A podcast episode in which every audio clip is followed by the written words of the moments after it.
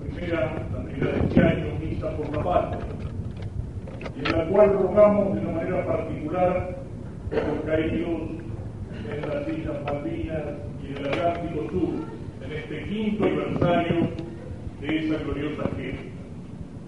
Rezar por la patria, rezar por la patria es un deber nuestro, como argentinos y también como católicos.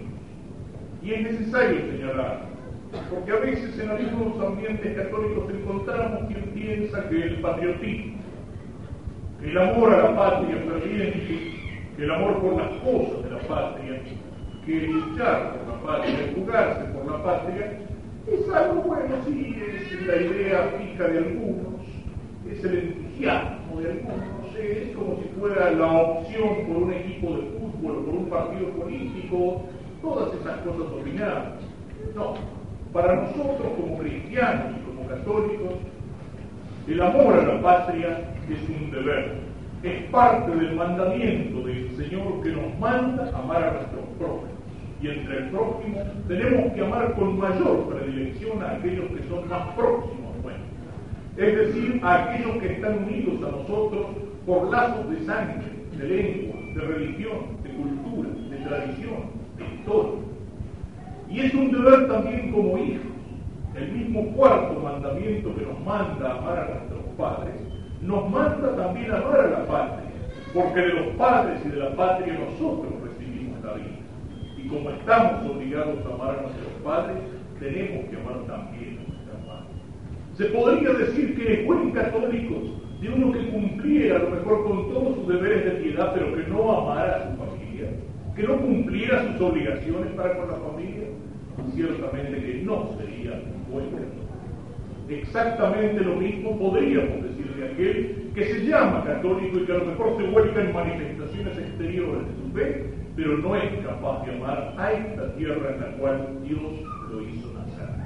A este rincón del mundo que se llama la República Argentina, porque no nacimos aquí por casualidad, sino que fue la providencia de Dios que hizo que viniéramos al mundo, en este rincón del mundo y en este tiempo de la historia. Ese deber de los católicos para con la patria es algo que nos enseña toda la historia de la Iglesia, y de una manera particular en la palabra del Papa en nuestros tiempos, de todos los papas en el último siglo que nos exhortan a cumplir con este deber. Son abundantes las exhortaciones de los pontífices donde hablan los católicos del amor a la patria y del sentido tiene. Me voy a limitar simplemente a algunas citas, porque esto no es una conferencia y no quiero cerrar. El Papa León III, el gran Papa de la Renovada, que manifestó su preocupación por los trabajadores, amaba también a la patria y nos enseña a amarla. Y dice en una encíclica que el amor sobrenatural de la Iglesia y el amor natural a la patria son dos amores que proceden de un mismo principio eterno, porque la causa y el autor de la iglesia y de la patria es el mismo Dios, de lo cual se sigue que no puede darse contradicción entre estas dos obligaciones. Y el Papa San Pío X, el único Papa canonizado de este siglo, decía a un grupo de peregrinos en Roma, sí, es digna no solo de amor, sino de predilección la patria, cuyo nombre sagrado despierta en vuestro espíritu los más queridos recuerdos y hace estremecerse todas las fibras de vuestra alma. Esta tierra común que habéis tenido por cuna, a la que os vinculan los lazos de la sangre, y esa otra comunidad aún más noble de los afectos y las tradiciones. Si el catolicismo fuera enemigo de la patria, no sería una religión divina. Palabras del Papa San Pío X. El gran pontífice Pío XII escribía, existe un orden establecido por Dios, según el cual se debe amar más intensamente y se debe ayudar preferentemente a aquellos que están unidos a nosotros con especial estima. El divino Maestro en persona dio ejemplo de esta manera de obrar, amando con especial amor a su tierra llorando tristemente a causa de la inminente ruina de la ciudad santa. Y el Papa Juan Pablo II que nos visitara hace cinco años, en los momentos difíciles de la patria, dice en una alocución a los obispos argentinos, la universalidad, dimensión esencial, esencial en el pueblo de Dios, no se opone al patriotismo, ni entra en conflicto con él. Al contrario, lo integra reforzando en el mismo los valores que tiene, sobre todo el amor a la propia patria, llevado, si es necesario, hasta el sacrificio. Pensemos un poco en estas palabras. Pensemos y cuando dentro de pocos días tengamos la gracia de que el Santo Padre vuelva a pisar el suelo argentino, veremos que su primer gesto es arrodillarse y expresar el suelo de la tierra madre. Solo alguien como el Papa, que ama profundamente a su patria, a su nación polaca, a aquella patria que tiene mil años de historia, de sufrimiento, de martirio, pero mil años de fidelidad a la tierra y de fidelidad a Dios, de fidelidad a Cristo, solo quien ama profundamente a su patria es capaz también de tener ese amor y ese respeto por la patria de nosotros. Pero el Santo Padre nos habla de ese amor llevado, si es necesario, hasta el sacrificio. Dar la vida por la patria. Y esto nos hace pensar que en esta misa por la patria rogamos de una manera especial por aquellos que hace cinco años entregaron su vida por la patria. Y a ellos podemos referir también a su gesto, a su heroísmo, a su sacrificio, aquellas palabras de Cristo. Nadie tiene amor más grande que el que da la vida por los amigos. Es fácil amar a la patria en los discursos. Es fácil amar a la patria con la boca, con la lengua, con las palabras. Es fácil amar a la patria con promesa, con declamación. Pero el ejemplo que nos dieron estos héroes del Atlántico Sur fue el amor a la patria llevado hasta la entrega de lo más grande que un hombre puede tener en el orden natural, entrega de la vida. Y por eso mismo, porque dieron la vida en ese amor gigante de la patria, podemos decir que su sacrificio no fue inútil.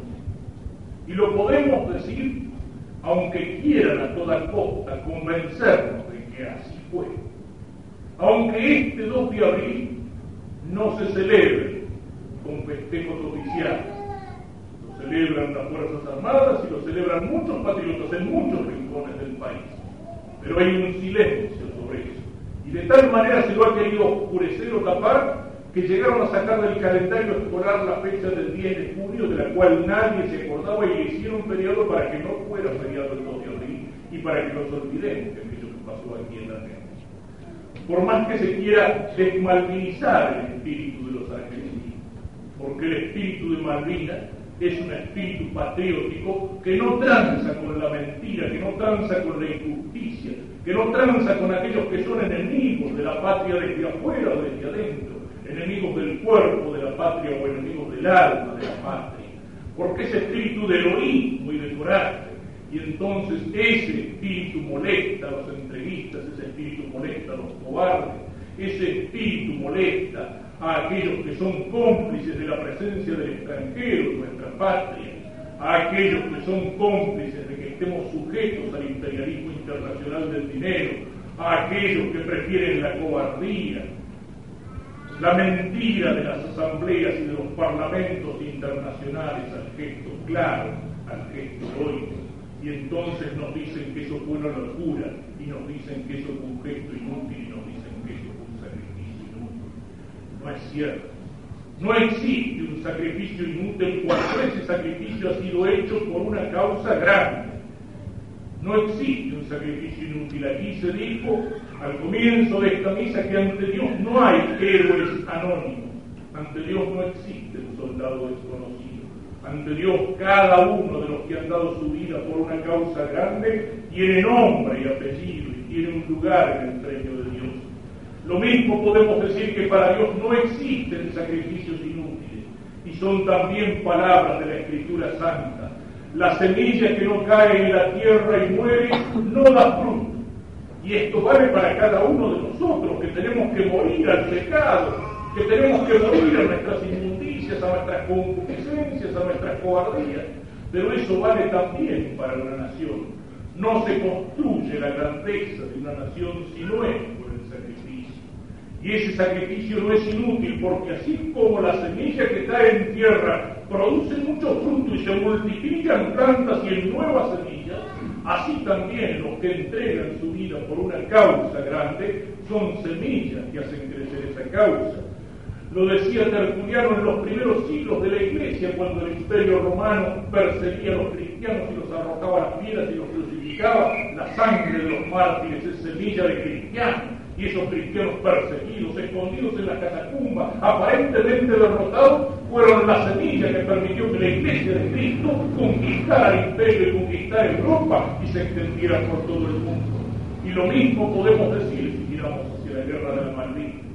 Los cuerpos de nuestros soldados que se pudren en la turba de las Malvinas, los cuerpos de nuestros pilotos de la Fuerza Aérea que están en los mares helados del sur son semillas sembradas que un día, cueste lo que cueste y tenga que pasar el tiempo que tenga que pasar, la vida de las naciones se mide por escalas muy distintas de la vida de los hombres, esas semillas un día van a fructificar en una patria nueva, van a fructificar en una patria distinta, van a fructificar en aquella patria por la cual se sacrificaron, en aquella patria a la cual entregaron el ejemplo de coraje y de heroísmo.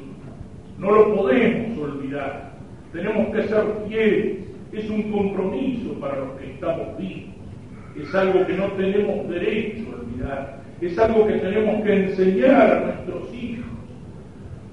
A los niños se los educa, enseñándole los grandes principios, pero sobre todo se educa a los niños poniéndole delante de la vista el ejemplo, el ejemplo de los santos y el ejemplo de los héroes. Y de esa manera, alimentada con el ejemplo vivo de los santos y de los héroes, que son capaces de encarnar el ideal, el ideal de Dios y el ideal de la patria, así entonces van a crecer niños argentinos, cristianos, con ese ejemplo. No lo podemos olvidar, ese sacrificio, el sacrificio de los combatientes y tantos sacrificios silenciosos y ocultos. Tantas anécdotas recuerdo yo tuve que atender de cerca, trabajo, digamos así, de respaldo, de retaguardia, la presencia en las familias de nuestros pilotos que combatían en el sur en la Brigada Aérea de Paraná. Me tocó una de las tareas más dolorosas de la guerra, que era ir a llevar a las viudas la noticia de que el esposo había caído en el sur. Recuerdo una de ellas, voluntariamente a una misión que no le correspondía y entregó la vida. Cuando llegamos para comunicarle la noticia, después del primer impacto, recobró la serenidad, sentó y nos dijo, tengo que ser fuerte. Yo no soy fuerte, pero él me enseñó a ser fuerte y tengo que pensar en mis hijos y en mi país y tengo que mirar adelante. Y recuerdo también en una reunión con las esposas de una serie de combatientes, donde salió el tema y preguntas, habíamos rezado el rosario y una de ellas pregunta, ¿y qué le decimos a los chicos? Y así conversando salieron cosas tan hermosas. Y una de ellas dijo, mi hija el otro día, mi hija tenía cinco años, me preguntó, ¿y papá? ¿Cuándo vuelve? Y yo le dije, papá está peleando en el sur para defender las Malvinas que nos robaron los. Vos tenés que rezar a Jesús todos los días para que vuelva. Pero si no vuelve, es porque Dios lo necesitaba. Y cuando tuve que viajar a una base del sur, ella estaba en cama, con peligro de pérdida, perdió un hijo. La fui a ver y le pregunté qué quería que le dijera al esposo que estaba combatiendo en el sur. Y me dice, dígale cómo está mi situación. Dice, pero dígale también que no vuelva, que cumpla con su deber, que ya lo hemos hablado. ¿Puede ser inútil todo eso? No puede ser inútil. No podemos olvidar que esta Argentina, lamentablemente acostumbrada a arrastrarse en la mediocridad, en el no te metas en la entrega, en un momento tuvo un gesto heroico y que ese gesto heroico fue compartido por todo un pueblo, sin distinción de bandería, por todos aquellos que se sentían argentinos, y que ese gesto heroico fue acompañado por todas aquellas naciones a las cuales nos unen lazos de religión, de sangre, de tradición y de Dios. A esta América nuestra, como dice Rubén Darío, que tiene sangre hispánica, que aún reza a Jesucristo, que aún habla en español. No podemos olvidar, no podemos olvidar el mensaje de aquellos héroes que se expresa, por ejemplo, en la carta del teniente Roberto Esteves, muerto en combate en Puerto Darwin. Querido papá, cuando recibas esta carta ya estaré rindiendo cuenta de mis acciones a Dios nuestro Señor. Él sabe lo que hace, así lo ha dispuesto, que muere en el cumplimiento de mi misión. Pero fíjate vos, ¿qué misión, no es cierto? ¿Te acordás cuando era chico y hacía planes, diseñaba vehículos y armas, todos destinados a recuperar las Islas Malvinas y a restaurar en ellas nuestra soberanía? Dios, que es un Padre generoso, ha querido que este su Hijo, totalmente carente de méritos, viva esta experiencia única y deje su vida en ofrenda a nuestra patria. Lo único que a todos quiero pedirle es, primero, que restauren una sincera unidad en la familia bajo la cruz de Cristo, que me recuerden con alegría y no que mi evocación sea la apertura a la tristeza, y muy importante, que recen por mí. Papá, hay cosas que un día cualquiera no se dicen entre hombres, pero que hoy debo decírtelas. Gracias por tenerte como modelo de bien nacido. Gracias por creer en el honor Gracias por tener tu apellido. Gracias por ser católico, argentino e hijo de sangre española. Gracias por ser soldado. Gracias a Dios por ser como soy y que es el fruto de ese hogar donde vos sos el. Hasta el reencuentro, si Dios lo permite. Un fuerte abrazo. Dios y patria o muerte, Roberto. Y la interrogación última que nos deja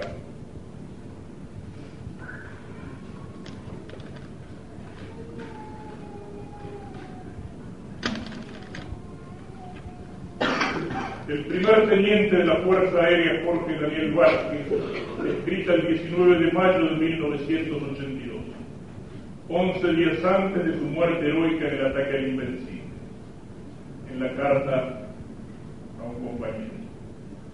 Ruego a Dios realmente para que todo esto no caiga en el olvido y sirva para que cada muerte nos haga recapacitar. Sin duda que estoy motivado para decir esto, y lo digo yo y todos los que estamos aquí. Realmente sufriría mucho si esto no llegase a servir para nada. Ese es el mensaje de los que entregaron su vida.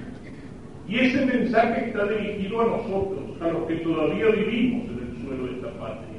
Y ese mensaje significa para nosotros un deber, una obligación, un compromiso nosotros no podemos traicionar, no podemos olvidar estas palabras. Nosotros no podemos olvidar el sacrificio ni la sangre derramada. La patria, aquellos que han muerto la entregaron en nuestras manos y nosotros tendremos que entregarle un día a nuestros hijos una patria de veras y no una colonia, una patria cristiana y no una patria destruida por el ateísmo sin Dios y sin patria de los marxistas. Tendremos que entregarle una patria mejor y una patria limpia en el cuerpo y en el alma. Por eso nos reunimos aquí para rezar, para encontrar junto al altar, en la palabra de Dios, en el cuerpo de Cristo, la fuerza para luchar por nuestra patria. Y terminemos mirando lo que escuchábamos en la primera lectura. Cuando el pueblo de Israel en el desierto se olvida de Dios y se pone a adorar el becerro de oro. Dios dice que este pueblo es de dura servicio y que su ira se va a encender contra ellos hasta consumir. Y entonces Moisés se coloca delante de Dios con los brazos en cruz para pedirle que tenga misericordia de ese pueblo. ¿Por qué, Señor, se va a encender tu ira contra tu pueblo? Aleja el incendio de tu ira. Arrepiéntete de la amenaza contra tu pueblo. Acuérdate de tus servidores. Acuérdate de tus promesas. Esa es la oración que podemos levantar hoy al Señor. Señor, hay muchos motivos para que estés enojado con este pueblo.